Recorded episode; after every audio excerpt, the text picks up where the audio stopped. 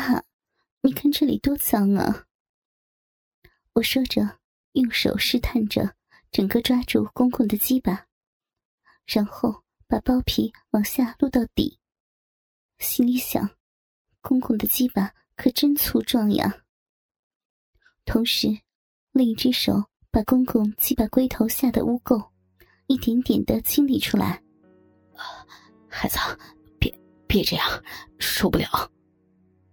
公公还想对我说什么，我才不管那么多呢。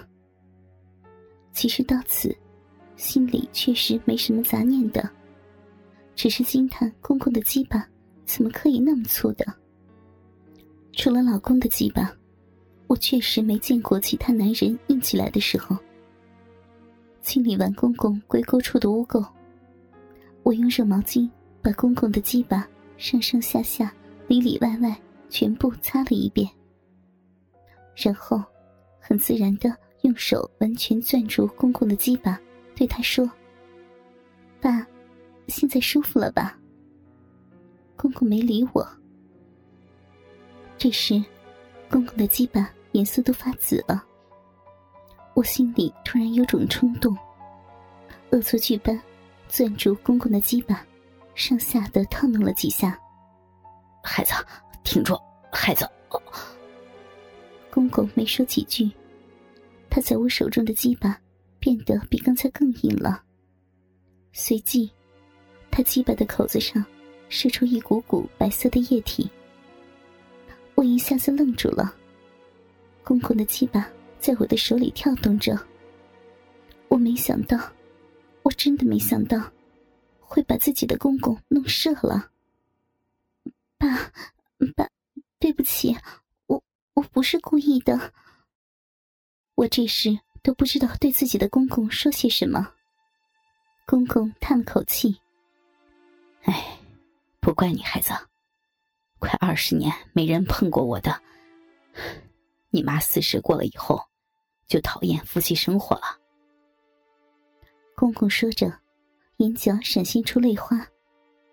我脑子里。这时一脑子浆糊，赶紧把公公射出来的喷得到处都是的液体擦干净。公公的鸡巴始终没有完全软掉。当我把周边的卫生搞好，重新擦鸡巴时，公公的鸡巴在我手里又慢慢的翘了起来。我稍微用劲儿捏了捏，爸，你咋这么厉害呢？家园有你一半就好了。我有些埋怨的说道。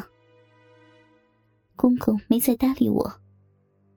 当我全部擦完后，坐在他身边时，他很温暖的捏住我的手说：“孩子，爸爸谢谢你。”这时，公公的表情里似乎还有另外一种复杂的眼神。我没敢多想，糊涂的说了一句。爸，只要你愿意，我愿意照顾你的。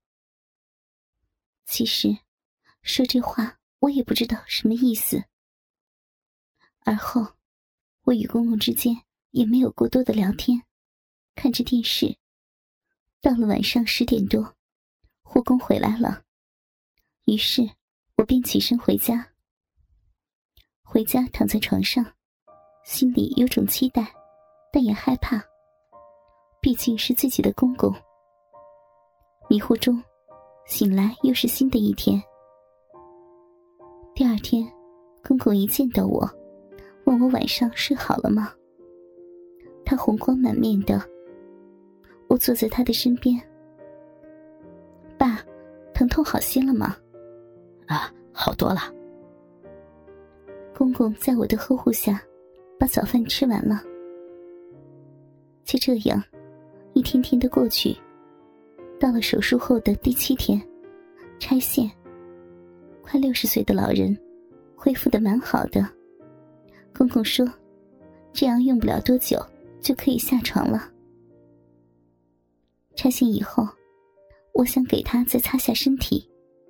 爸，晚上给你擦擦身体行吗？哎，让你妈做就可以了。我没让婆婆来。晚上打发护工去外面玩玩。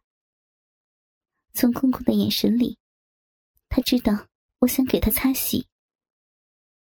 护工走了以后，我打了热水，与上次一样，从头到脚给公公擦了身子。当擦到公公的鸡巴时，公公和上次一样挺得很厉害，但我只是捏了公公的鸡巴几下。我看见公公闭上眼睛装糊涂。拆线后可以穿短裤了。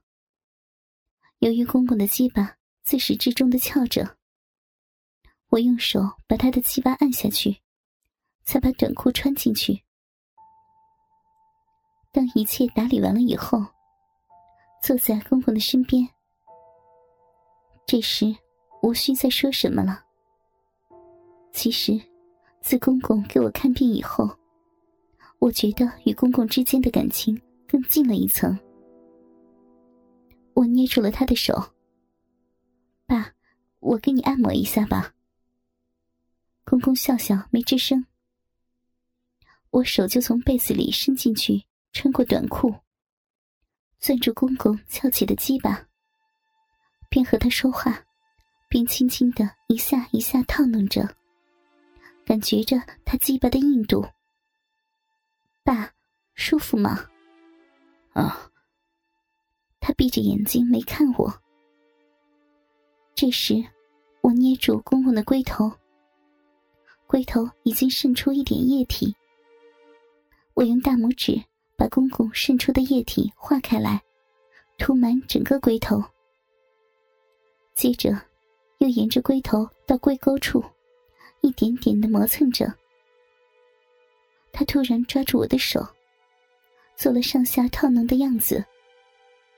我学着公公的样子，公公的鸡巴在我的手中变得越发的强硬，一跳一跳的射了，好多。等公公平静下来后，我又打了热水，给他擦了下体，换了条短裤。靠在公公的床上，感觉自己好累。公公拆线以后，又在医院住了四天。由于没有完整属于我和公公单独相处的时间，与公公间也没有进一步的接触，但心里一直期待发生些什么的。有时在公公身边坐的时间长了，看着公公柔和的眼神。我的下面也会有潮潮的感觉，毕竟是我的公公，丈夫的父亲。即使心里有什么期待，也是瞬间被道德意识打消了。把公公接回家后，由婆婆照顾，我结束了休假。在回来的日子里，与公公会有眼神上的交流，尤其是在吃饭时。更是如此，但期待中的心情，更是多了份害怕。怕这种不正常的情感，会带来什么不测。公公恢复的不错，在家休息了一个月，便开始上班。本来我不喜欢开车的，但为了他行走方便，我开车接送公公上下班。人有时会很奇怪。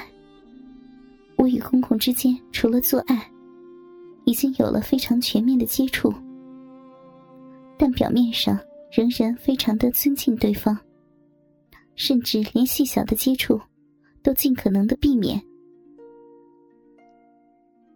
到了二零一零年的春节，老公回来了，在与老公过夫妻生活时，不像以前任由他折腾。我还会事先触摸老公的鸡巴。有一次，老公也竟然在我的手里射了。但老公的鸡巴与公公比，小了一个号。每每与老公操逼时，总是时不时的想起公公鸡巴在我手里的感觉。